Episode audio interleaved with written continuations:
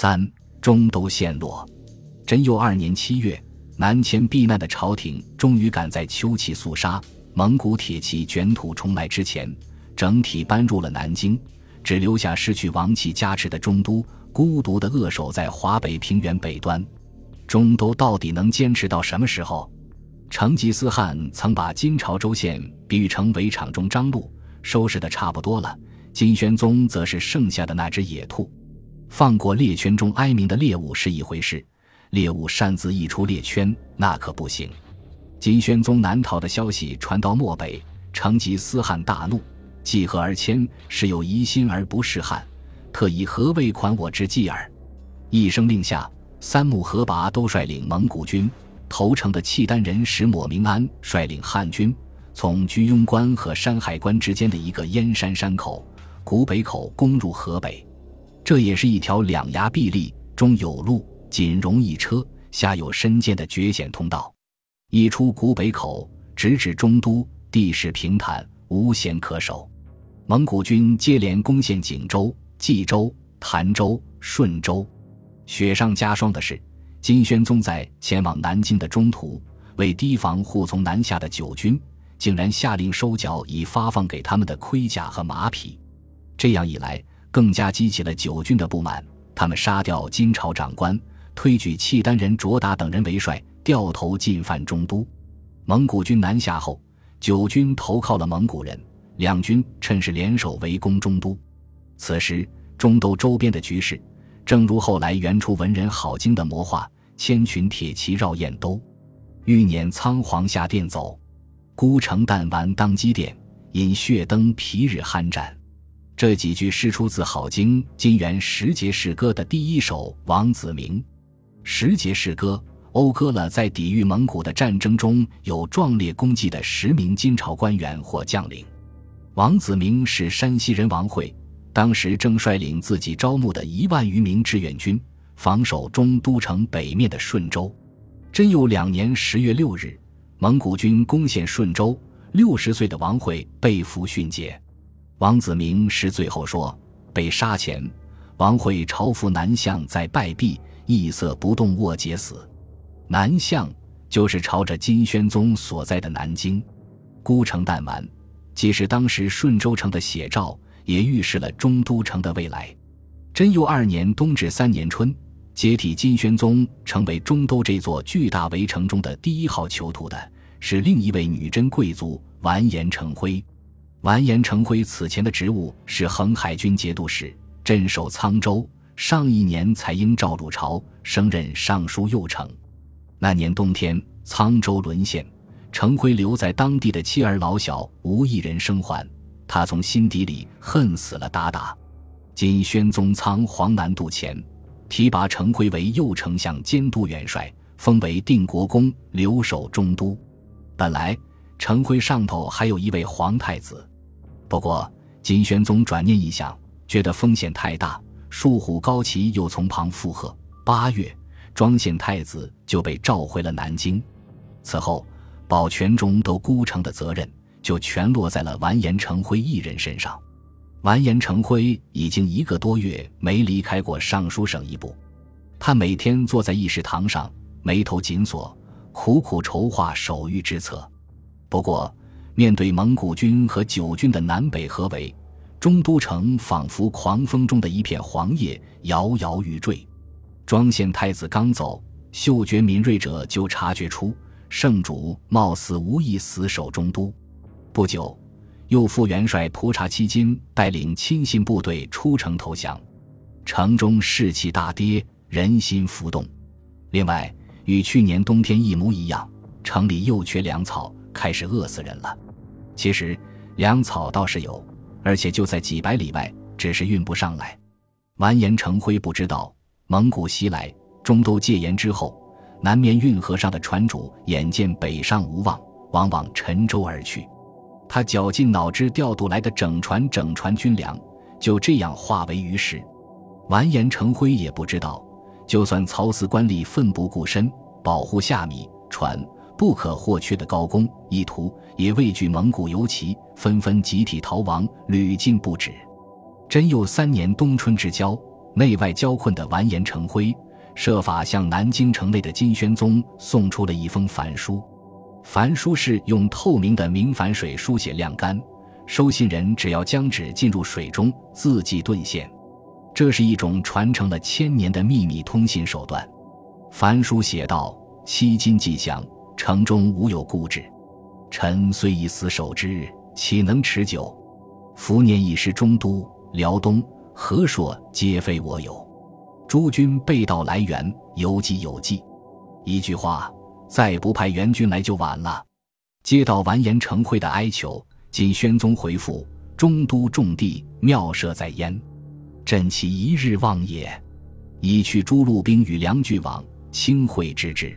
粮草、援兵都已经在路上了。金宣宗没有骗人。真佑三年二月，金宣宗下诏抽调真定、中山等地的军队，由元帅左监军永熙率领；抽调大明等地的军队一万八千人，由元帅左都监乌古论庆寿率领，外加西南路步骑一万一千人，河北兵一万人。向中都周边集结，御史中丞李英参知政事备数鲁德裕负责大军后勤，从青州出发，转运各军和中都急需的粮草。三月十六日，先行出发的李英护粮大队，自元帅以下，人人还要背负粮食三升。他们在霸州城北遭遇前来阻截的蒙古军。从蒙古一方的记载看，李英前方是神撒率领的四百蒙古骑兵。加上使抹明安增援的五百骑兵，一共不到一千人。李应遇众素无纪律，当天又喝得酩酊大醉，一败涂地。金军死及溺水者甚众，一千余车粮草也被蒙古军虏获。永熙和乌古论庆寿统帅的两支大军，听闻粮草已失，军心涣散，一路溃退而归。中都陷落前声势最浩大，也是最后一次真正的救援行动。就这样戛然而止。话说回来，南京的朝廷似乎也没有不惜一切代价保卫旧都的决心。即位一年半，金宣宗的傲气和锐气消磨殆尽。虽然在宫里侍从眼中，圣主一如既往日理万机、消夷干时，可是，那其实是一种机械的、没有活力的忙碌和重复，有时候仅为了给自己找点事情做。此外，他还偶尔叫上树虎高齐和其他几位侍从打几场马球，疏解一下郁闷。有一天，金宣宗感觉御膳中的羊肉不如之前肥美，唤来太府监质问。太府监跪下说：“御厨的羊确实受疾，全怪转运使办事不上心。时任南京转运使的是前户部侍郎王阔。”金宣宗对王阔说：“清使先朝旧人，懂规矩。”情况属实吗？王阔回答：“圣主初到南京，人心未定，应该外事节俭。如今竟然以益阳肥疾，纷纷不已，以致停变。宫里人了解是下面的人疏忽了，外间的天下万民还以为圣主只顾自己享受呢。这事传出去，会不会有损圣德？”金宣宗听了，赧然称是。不料过了两天，王阔去尚书省办事。发现树虎高齐又再次越狱阳，还亲自清点供给御厨的鹌鹑、乳鸽等每日耗费的水和饲料。王阔简直不敢相信自己的眼睛，区区一个厨子能办的事，何至宰相亲临？树虎高齐洋洋自得，圣上交劳过甚，旋即善修滋养精力，安敢不备肥好？宣宗高齐这一对军相如此浅狭所谢。其他大臣和将帅也不成器，蒲散端立主金宣宗入变，如今也荣升宰相。某日，宣宗训斥他政务松弛，近来朝廷几刚安在？他听了默然不语，出来就埋怨手下的郎官。圣主问：“纪刚这个人哪去了？汝等几时让这个人见过我？”负责领军救援中都的永熙好写打油诗，他亲笔起草的征粮榜文。有一句“是却无翅而不飞，蛇无头不行”，把字写成了，书吏不敢改正，京城转校围去而参政。南京政府这样的军政班底，能去救、愿意去救水深火热之中的中都吗？四五月间的中都，外无一兵来援，内乏粮草，已经到了人相食的绝望境地。城头守军的武器储备也所剩无几，只好用一切铁、黄铜、铅、锡、白蜡的制品，加上金条银块，塞入石炮，抵御攻击。上自完颜成辉，下至普通军民，大家心里都清楚，城池沦陷，时日无多。完颜成辉还有一个副手，平章政事，左副元帅磨碾进忠，专门负责中都的军事。此前。二人与金宣宗在丽泽门执手气别之际，曾立誓与中都城共存亡。五月二日清晨，完颜成辉和摩碾晋中在尚书省都堂议事。程辉提出中都旦夕失守，希望平章大人兑现同死社稷的诺言。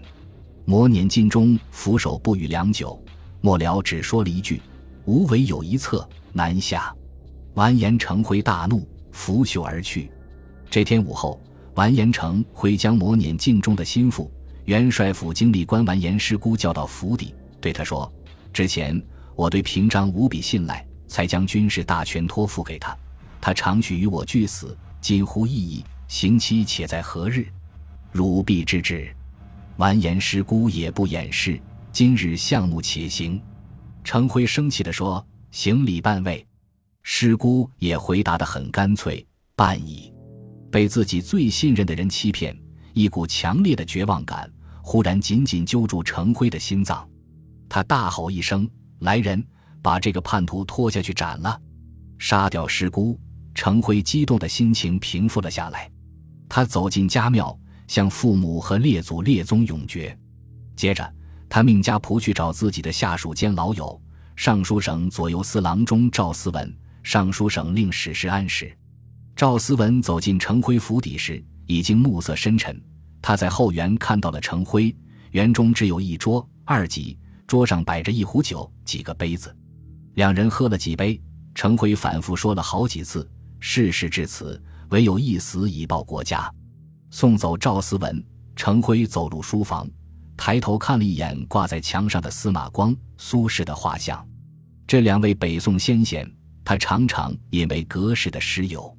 在书房窗下，借着落日前一点余晖，他写下了身为宰相的最后一道奏章，结论国家大计，辨君子小人治乱之本，咫尺数虎高齐无心救援，只知在南京自作威服，终将危害国家。末尾，他引咎以不能保都城为谢。这封奏章，他塞给了匆匆赶来的石安石，托他乘隙送往南京，处分完公事。程辉想起妻儿都在沧州遇难，便给南京的侄子永怀写了一封简短的家书，让他继承本家香火，又把府邸上下的奴仆都召集起来，按照服饰年限，尽散家财与之，发给准许从良的凭据。一时间举家豪气，完颜成辉神色自若，倒满酒杯，同时安史一饮而尽，打算再写几句话赠别，不料落款时。最后二字居然写反了，他苦笑了一声，平日欠缺一段涵养功夫，临了不免神志昏乱，实在抱歉。不过圣贤之学，我谨守而力行，此生不虚。最后，他深深看了一眼施安时，说：“老友，快走吧。”施安时才出大门，就听见内堂传出一阵撕心裂肺的哭喊，跑回去一看，堂上跪了一圈家眷。中间坐着服下了事先准备的毒药自尽的程辉，就在完颜成辉处分后事的时候，趁着暮色出城难逃的磨碾尽忠也动身了。他和几名随从来到通玄门一看，人头攒动，心知不妙。原来宫里未能随行南下的妃嫔，听闻平章大人打算逃走，纷纷收拾行装来此守候，希望带他们一起逃走。磨碾尽忠前，这群女人累赘，目标又太明显，就骗他们说：“我当先出，与朱妃企图。”接着，磨碾尽忠吩咐打开城门，带着爱妾和亲信率先出城，头也不回，扬长而去。等到磨碾尽忠一路疾驰，甩掉蒙古游骑，还恬不知耻的对手下人说：“若与朱妃携来，我辈岂能至此？”那天傍晚。渴望抓住最后一线希望逃生的中都居民还有许许多多。中都留守高林也领着儿子高一杰和家丁，跟着大股人流，趁着夜色出奔。可是没走几步，就被大军拦住了。一片混乱中，父亲对儿子说：“我老了，跑不动了，如可求生，吾死于此矣。”高一杰趴在死尸堆中装死，最终逃过一劫。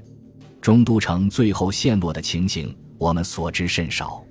完颜成辉还有一名僚属，契丹人耶律楚材，当时也在中都城内，后来成为蒙古大汗的著名伏笔。楚材写了一首《怀古一百韵记》，张敏之追忆金朝父王的史事，当中有一段就是描述他亲身经历的中都陷落。诗里提到的宗臣、忠臣，都是指他的老上级成辉。天子前巡狩，宗臣严守皮。山西进京止，河朔半柴里。石锦谋安出，兵雷厉不至。常为众属杂，久困在周期。太液生秋草，姑苏有野迷。忠臣全节死，余众入降辉。贞佑三年五月二日，就在成辉自尽、晋中出奔之后，中都很快沦陷了。从楚才余众入将会议去看，中都似乎是和平投降，没有遭受大屠杀。蒙古一方记载也支持这种说法，《元史·石抹明安传》《元史·王吉传》都说五月三日，中都城内的官署。父老开门投降，早先归附蒙古的契丹人和汉人纷纷求情，不仅军民安业，饥荒也有所缓解。尽管如此，烧杀掳掠的情形必定不在少数。据说中都沦陷后，乱兵焚烧宫阙，大火燃了一个多月都没有熄灭。蒙古军进城后，用银器当作马槽，用金子铸成酒瓮，大者重数千两。大将三木河的大帐里，甚至搬来了金饰龙床。波斯文史书《纳希尔史话》还讲述了花剌子模国的使节赛典赤保和丁在中都周边的所见所闻。我等来到桃花石境内，走进阿勒坦汗的都城，远远就望见一座高高的惨白山丘，而且我们与那个山丘之间还相隔颇远，有二到三城或者更远。我们这些花剌子模君主派来的使节纷纷猜测，那个白色山丘大概是一座雪山。询问向导和当地人，他们回答说，那里全是被杀者的骸骨。我们往前走了一程，发现土壤都渗透了人的脂肪，变得油腻，颜色发暗。我们只好硬着头皮继续往前走了三程，才进入干燥的地面。使团中许多人感染瘟疫而亡。就在桃花石城大门边上，我们在城墙马面的下方发现了一块地方，堆积了大量的尸骸。一问之下才知道，城破当日，六万青年女子、待字闺中的少女，为了不落入蒙古军之手，从这段城墙上跃下自杀。这些便是他们的遗骨。本集播放完毕，感谢您的收听，喜欢请订阅加关注，主页有更多精彩内容。